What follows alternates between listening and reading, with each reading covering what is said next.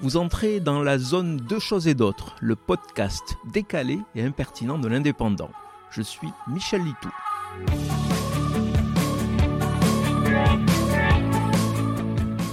Le site Taste Atlas est devenu la référence en matière de comparaison d'alimentation. Son classement le plus connu est celui des cuisines du monde. L'italienne domine de la tête et des épaules devant la Grèce et l'Espagne.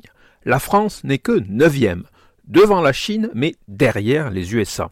Cela semble assez peu crédible, pourtant le classement est certifié. Les doutes semblent justifiés quand on découvre le classement mondial des pâtisseries. S'il est bien un secteur où l'on excelle au pays du petit déjeuner sucré, c'est celui-là. Et pourtant, en tête, on trouve le pastel de Belém ou pastel de nada, originaire du Portugal, flan aux œufs est présenté dans une pâte feuilletée.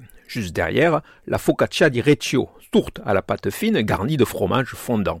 Un peu moins de dessert, c'est légèrement salé, mais délicieux, j'admets. Mais alors, les viennoiseries françaises, où sont-elles?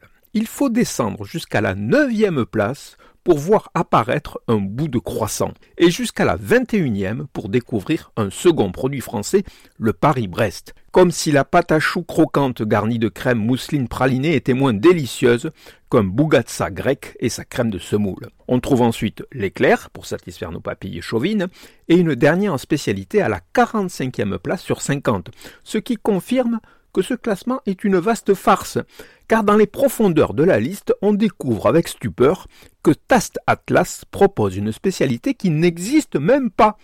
Le pain au chocolat ne peut pas être 45e. Le pain au chocolat est un simulacre, une escroquerie. Par contre, dans mon classement personnel, la chocolatine remportera toujours la première place.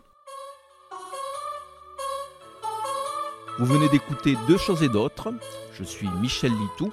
Si ce podcast vous a plu, retrouvez ma chronique tous les jours dans l'Indépendant. À demain!